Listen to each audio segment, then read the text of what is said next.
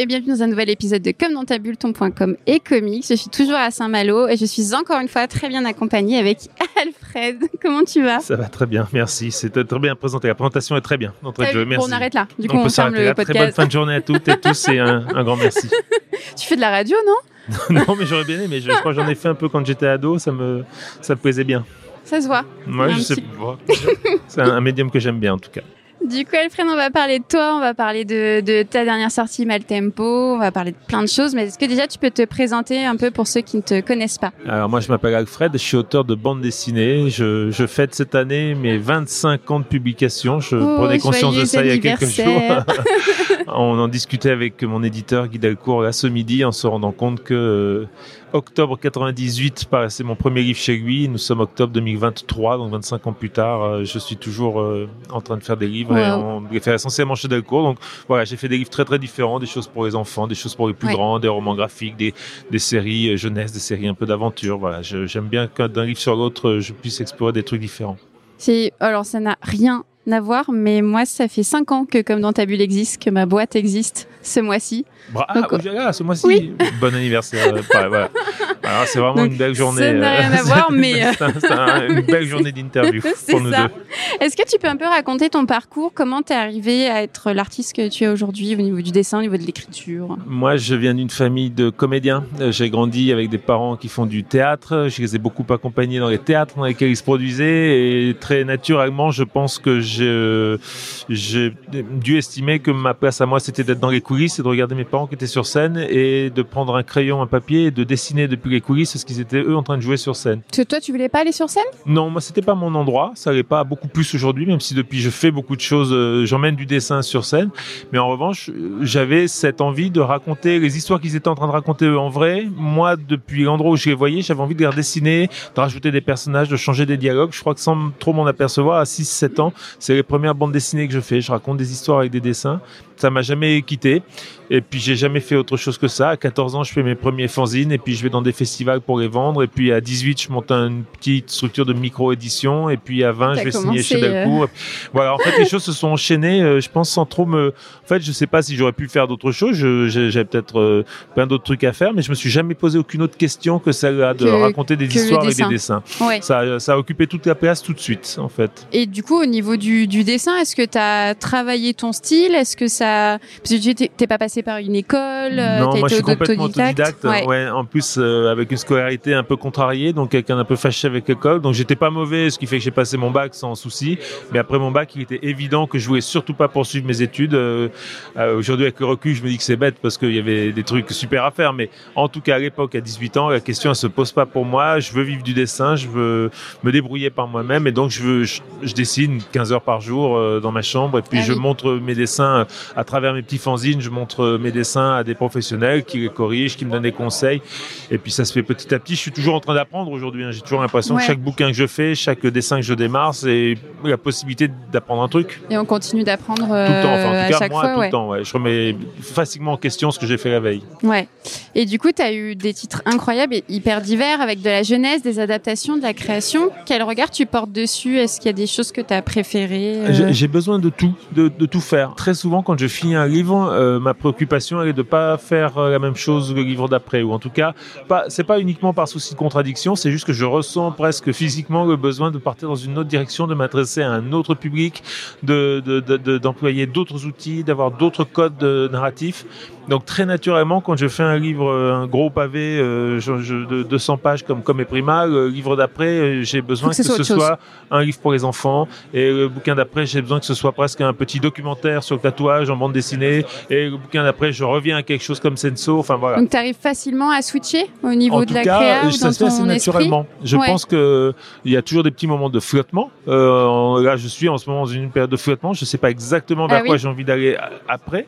En revanche, euh, je sais que j'ai pas envie de refaire ce que je viens de faire. Donc je suis euh, ouvert et disponible, on va dire, à, à, tout ce qui pourrait mettre, me donner une idée, une envie. Voilà. Et justement, ce que tu viens de faire, c'est euh, la trilogie italienne avec Coma Prima, Senso et Maltempo. Comment est venue la jeunesse de ce projet? Il y, a, euh, il y a un peu plus de 15 non, il y a 15 ans, je suis retourné m'installer en Italie. Moi, je suis moitié italien par mon, par mon père. C'est une culture qui est très présente, euh, en tout cas qui nous a été transmise à mes frères et moi de manière très, très, très prononcée. Euh, quand ma fille est née, j'ai voulu qu'elle grandisse en Italie. Donc, il y a 15 ans, je suis retourné vivre avec elle et sa maman là-bas. Euh, et c'est à ce moment-là que j'ai commencé à noter tout un tas de choses qui me reliaient à cette culture, à ce pays, à des histoires de famille que j'entendais. Et sans trop m'en apercevoir, ça a donné la matrice et la base un peu de Comme Prima. C'est-à-dire euh, une histoire qui se passe dix ans après la guerre, euh, avec deux frères qui se sont pas vus depuis une dizaine d'années, qui ont eu des parcours très différents pendant la guerre. C'était le cas de mes deux grands-pères. C'est une histoire familiale dans laquelle j'ai grandi, une histoire familiale italienne euh, dans laquelle j'ai grandi. Ça fait partie de ma mythologie familiale italienne. Et naturellement, j'en ai fait une fiction. Par contre, c'est pas une biographie, c'est pas du tout. Euh, j'ai trop peu d'informations. Je n'ai que quelques bribes de. Il y a de l'inspiration, mais c'est pas. Voilà, ça me sert de terreau de départ. Après, j'en fais, j'en fais des fictions. Euh, et ça a démarré comme ça. L'objectif, il n'était pas de faire une trilogie ou d'en faire d'autres. C'était un one shot. C'était comme les primaires, c'était tout. Sauf qu'à la fin du livre, quand je termine ce bouquin après trois ans de travail dessus, je m'aperçois qu'il y a encore des choses que j'ai envie de raconter sur ce pays qui n'ont pas leur place dans ce livre-là et qui sont en train de se présenter à moi et ça va naturellement donner senso.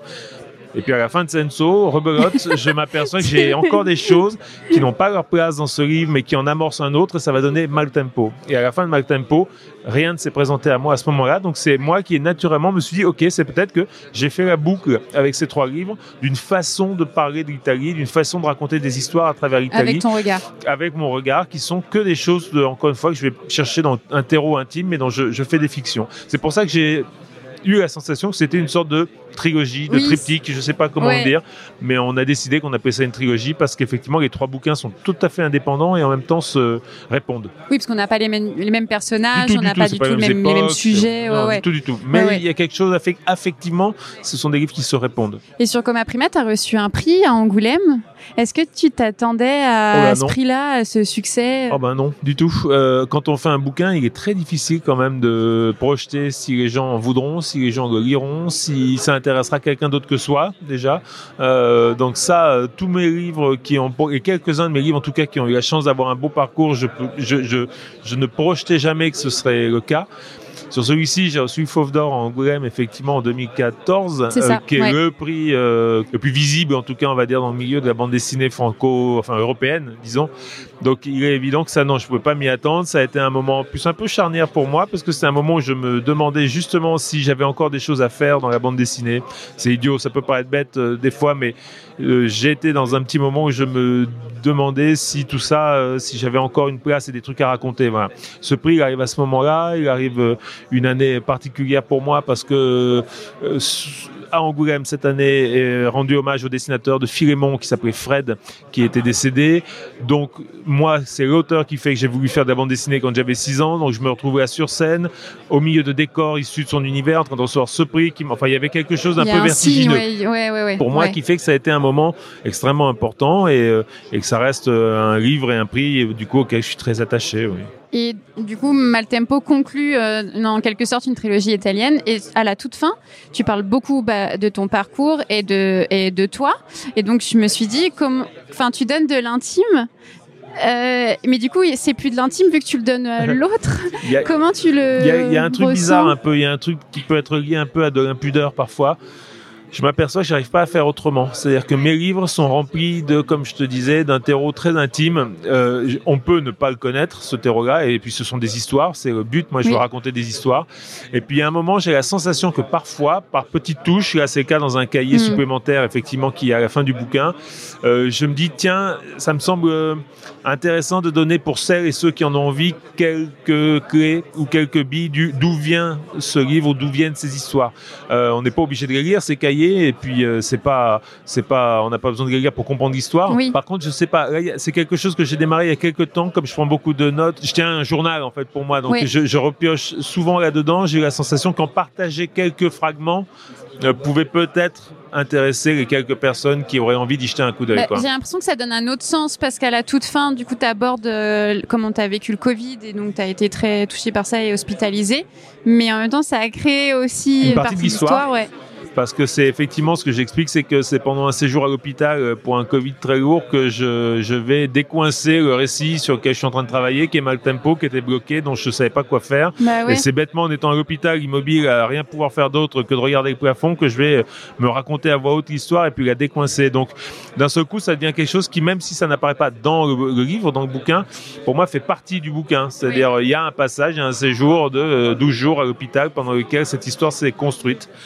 Bon, je peux me, me dire que je n'ai pas raconté parce qu'effectivement ça n'apporte rien à l'histoire et puis je peux, je peux me dire ce que je fais là, que j'ai envie de partager ça avec encore une fois celles et ceux qui aimeraient avoir cette petite, ce petit euh, bonus d'information. Euh, voilà, c'est, c'est, euh, c'est, je sais pas pourquoi. Je suis dans une démarche un peu de, de de, de transparence. Il y a un truc, euh, de, racontons d'où viennent les de choses. discussion ouais, peu, avec, les, peu. avec les autres, ouais. À la fois, j'entends euh, le côté un peu intimité, impudique, et en même temps, je, je, je dose aussi, évidemment. Oui. Je, je fais attention à ce Ouais, que je raconte, mais, mais je, je raconte ce que je peux partager. Voilà. voilà. Sur la trilogie, il y a le point commun, c'est l'Italie, mais moi je trouve qu'il y a un autre point commun, c'est l'humain.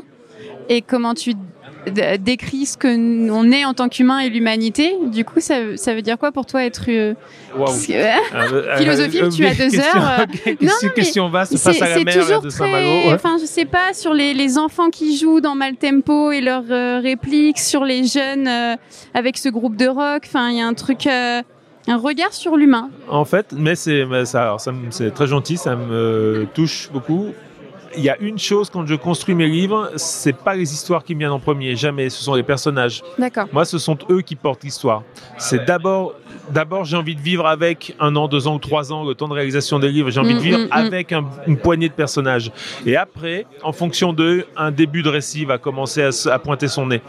Donc, euh, je pense que j'attache beaucoup d'importance à ça, à ce que les personnages soient suffisamment denses pour que on puisse tous y trouver un petit morceau de soi peut-être dedans ou pour que déjà moi je puisse y mettre un petit morceau de moi dans un peu chacun du peu, plus ouais, ouais. du plus Ouais. sympathique au plus connard Euh, il n'y a pas de raison de pas assumer ça Euh, et puis euh, et puis le fait de mettre ces personnages là au, au- au centre en acceptant aussi les contradictions qu'ils peuvent avoir parfois euh, j'ai la sensation que moi ça m'aide à porter alors euh, j'ai pas un discours, j'ai aucun discours, mais en tout cas, ça m'aide à porter euh, un, un propos un peu plus grand que, que, que l'histoire elle-même. L'histoire, elle se résume en deux lignes. L'histoire, a- pour moi, l'histoire a moins d'importance que les personnages qui vont la vivre et ce qu'ils auront éventuellement à nous raconter de nous, sur nous, sur eux, sur le monde, si on veut être un peu pompeux. Enfin voilà. Oui. Et sur ton, ton style, parce que tu abordes plein de, de palettes euh, différentes, quel regard tu as dessus? Comment il a évolué euh, Quand tu travailles une BD, est-ce que tu te dis, bah, ce style-là va coller plus à ça par rapport à ce personnage, ou par rapport à l'histoire ou au thème? Bah, c'est exactement ça. Ouais. Moi, j'ai comme euh, le fait d'être autodidacte, je m'interdis rien. Je maîtrise pas pleinement une technique. Je ne m'interdis jamais d'en essayer une que je ne connais pas. Euh, et, et la question, comme tu le dis, la question que je me pose au départ, elle est toujours quelle est la meilleure manière de raconter cette histoire ou d'accompagner ces personnages? Quel est le meilleur outil? Est-ce que c'est bêtement euh, de la plume et de l'encre de Chine ou est-ce que c'est des crayons de couleur ou est-ce que c'est de faire un truc à l'aquarelle en couleur directe? Qu'est-ce qui sera le plus juste par rapport aux émotions que je vais essayer de raconter dans ce, dans ce livre? J'ai fait des livres au crayon de couleur entièrement comme un carnet de voyage, un bouquin avec Oui. Étienne Dao qui était comme ça. J'ai fait un livre Pourquoi j'ai tué Pierre dans lequel il y avait 5-6 techniques différentes parce qu'on traversait la vie d'un personnage, en l'occurrence Olivier K, et qu'il y avait des moments très différents que je ne pouvais pas dessiner de la même manière. Tous, il fallait que j'ai des outils qui s'adaptent à ce que je voulais raconter. C'est vraiment ma question euh, fondamentale avant de démarrer un livre. Moi, c'est avec quel outil je raconterai le mieux possible. Et inconsciemment, il n'y a pas aussi une volonté de pas rentrer dans les cases?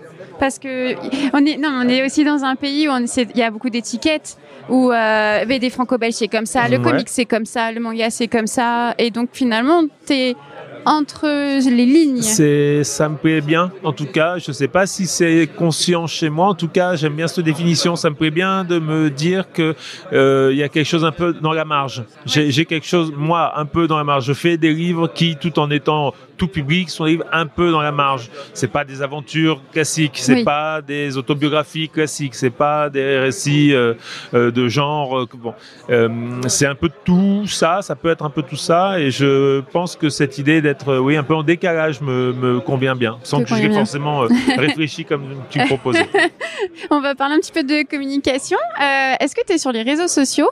Et si oui, est-ce que tu cherches à, à- à communiquer avec des gens, à avoir une communauté?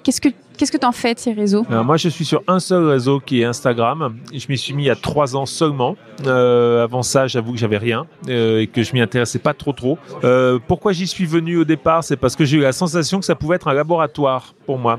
Je dessine énormément tous les jours des tas de choses qui ne sont jamais publiées, qui sont dessinées qu'à être dans des carnets que je tiens et qui n'ont pas vocation à devenir des livres. Et à un moment, je m'étais dit, c'est peut-être dommage de jamais montrer ces trucs-là, de jamais savoir, tiens, ce que les gens pensent, de jamais voir si certaines choses peuvent me donner d'autres idées parce qu'il y aura eu un retour d'une lectrice, d'un lecteur dessus. Donc, euh, euh, le point de départ pour moi de ce, compte Instagram, c'est ça, c'est de, faire un laboratoire, d'avoir des retours un peu, d'assumer de, montrer des choses qu'habituellement je ne montre jamais, même si c'est à travers donc ce réseau et pas un livre, quoi. Ça, c'est la première chose. La deuxième, j'avoue que j'ai pas trop réfléchi, euh, comme j'y connais pas grand chose au début, j'ai pas trop trop réfléchi à euh, qu'est-ce que ça signifiait d'avoir une communauté ou de Ouais. communiquer comme ci, comme ça. J'ai eu la chance que ça prenne plutôt tout de suite, qui est visiblement euh, une euh, curiosité à mon égard à travers ce compte que j'ouvrais, qui a eu pas mal d'abonnés tout de suite qui sont arrivés, avec pas mal de gens qui ont commenté ça, et que j'ai plutôt bien aimé tout de suite ce jeu de dialogue, un peu, même si c'est en quelques mots, même si c'est en quelques lignes, même si c'est parfois pour dire deux émojis, mais qui racontent quand même, même si c'est très bienveillant quand même, il y a très peu de polémique en tout cas sur Instagram. Il n'empêche que j'ai eu la sensation que ce petit dialogue-là venait nourrir des choses dans mon travail me poser des questions sur tiens pourquoi j'assume pas de montrer ça et pourquoi je montre celui-ci ça m'intéresse. C'est des questions bêtes mais euh, mais mais qui sont venues enrichir un peu mon ma réflexion sur mon travail voilà. Et quel regard tu portes globalement sur la communication qu'il y a aujourd'hui sur la BD, euh, le comics, où euh, il y, a, il y a de nouveaux réseaux sociaux, où on en parle de plus en plus? Est-ce que... alors ce qui est formidable depuis quand même quelques années c'est que la bande dessinée est partout. Euh, qu'aujourd'hui encore à, à part pour quelques personnes un peu un peu un peu vieille euh, vieille école euh, la, la bande dessinée n'a plus à prouver qu'elle a sa place partout qu'elle peut autant faire de l'enquête que faire du journalisme que qu'être des faire des essais. Euh, enfin donc on a on a voilà la bande dessinée a investi tous les champs. Sur les réseaux je, je les connais pas suffisamment mais je vois qu'effectivement aussi le format de certains réseaux permet carrément d'en diffuser que ce soit des webtoons ou des choses comme Oui. ça il y a des choses qui sont que je lis pas qui sont pas pour moi mais c'est pas c'est pas grave. Je, je- encore une fois je peux pas empêcher de me dire que euh, pour des gamins qui ont 13 ans peut-être euh, je même des webtoons c'est lire une histoire quand même euh, plutôt que de regarder juste des conneries euh, sans savoir ce qu'ils ont regardé bah c'est lire une histoire que quelqu'un est en train de lui raconter même si l'histoire me parle pas à moi même si c'est pas forcément ce qui m'intéresse Parce que le le, format webtoon aussi, c'est ne plus avoir de, de Exactement. format papier. Exactement, il y a, y, a, y a quand même quelque chose qui, qui, qui complète. J'ai pas l'impression, bah, pour moi, ça viendra pas remplacer le livre ou quoi. J'ai l'impression que ça, euh, je me trompe peut-être. On fera le bilan dans 10 ans et, et je passerai pour une andouille, mais, mais là, j'ai l'impression qu'en fait, ça, ça, ça cohabite. Ça peut cohabiter. On a toujours dit que, mon Dieu, la télé euh, allait tuer le cinéma, etc., Oui, et vrai. que la radio allait tuer le spectacle vivant, et que si, au final, non, tout continue de cohabiter, plus ou moins bien, mais ça cohabite quand le même. même discours pour euh, l'intelligence artificielle? Non, je suis plus embêté avec Ah oui, ça. que... Aujourd'hui, je suis plus- beaucoup plus embêté avec ça. Euh, je vais pas forcément m'enfoncer dans une vaste discussion parce que j'ai j'ai pas encore suffisamment creusé le truc. Oui. Moi, Ouais. ça me terrorise. Eh ben, Moi, je suis pareil, ça me fait peur et les gens comprennent pas trop pourquoi ça me Alors, fait peur. moi, ça me Et ils me disent tu vas pas perdre ton travail. Je pense, je pense pas à mon travail. Je pense, ça me fait peur. Mais j'ai pas de pas- source. euh, C'est même pas une question de travail, euh, je pense. C'est plus une question d'humanité. Euh, je, je crois qu'il y a un truc qui me dérange fondamentalement dans l'idée de me dire que même si ce sera pour potentiellement, mais en fait, moi, ce qui m'intéresse, c'est la faute d'orthographe. Tu vois, c'est là qu'est l'humanité.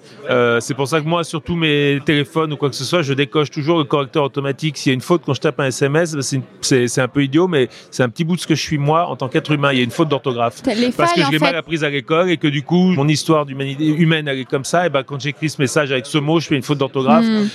Voilà ça c'est quand même quelque chose qui m'intéresse plus que de me dire que quelque chose va faire des images qui seront nickel parce que je lui me serais contenté de marquer dans un logiciel euh, montagne chien nuage et que ça me fera euh, une un magnifique etc. alors pour l'instant c'est encore balbutiant donc ce qu'on voit est assez dégueulasse Ouais, oui. dans 10 Mais ans, ça, ça sera peut évoluer, beaucoup ouais. plus, à mon avis, évolué. Et donc, euh, on aura peut-être des vraies belles choses, j'en sais rien. Euh, mais je peux pas m'empêcher aujourd'hui sans. Il faudrait des heures, je pense, pour parler de mais ça me, ouais, ça me terrifie, ça me, ça me rassure pas. Voilà, tout ce qui, tout ce qui efface, tout ce qui diminue la part de l'humain, en tout cas, me terrorise. Et on est dans un monde qui demande de plus en plus euh, aux humains de s'éteindre euh, ou de se taire. Pour faire place à une technologie qui peut nous aider, mais qui peut peut-être en risque de en fait nous bouffer. mais même, j'allais dire, si on veut même plus philosophiquement, il y a de plus en plus de gouvernements qui demandent à l'humain de se taire et de et de et de et d'obéir. Euh, c'est vieux comme le monde malheureusement, mais aujourd'hui je trouve que voilà en termes de surveillance, de, de liberté d'expression, de manifestation, de tout un tas de choses, c'est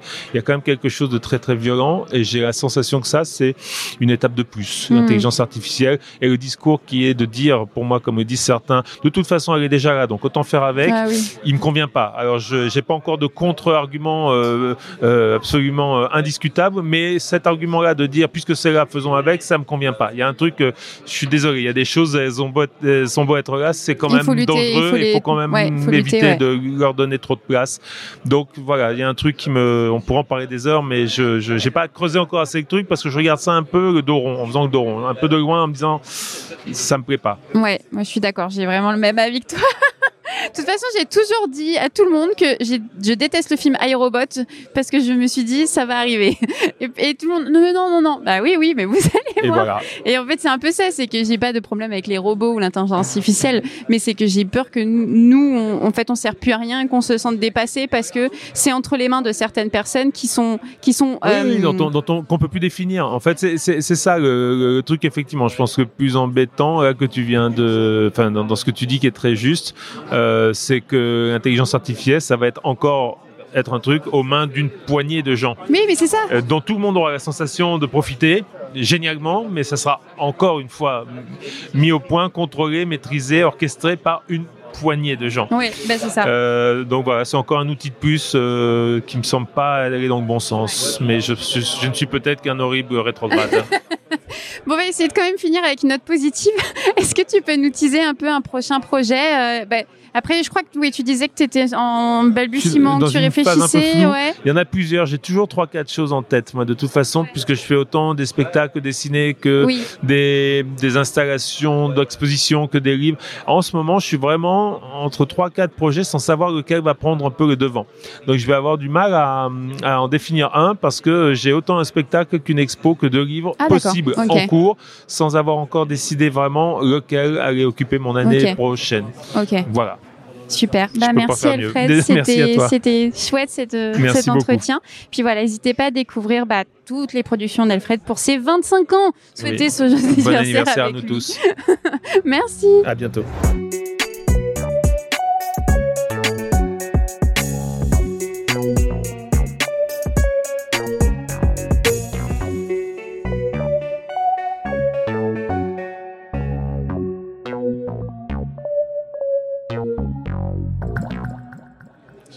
Envie d'une bière.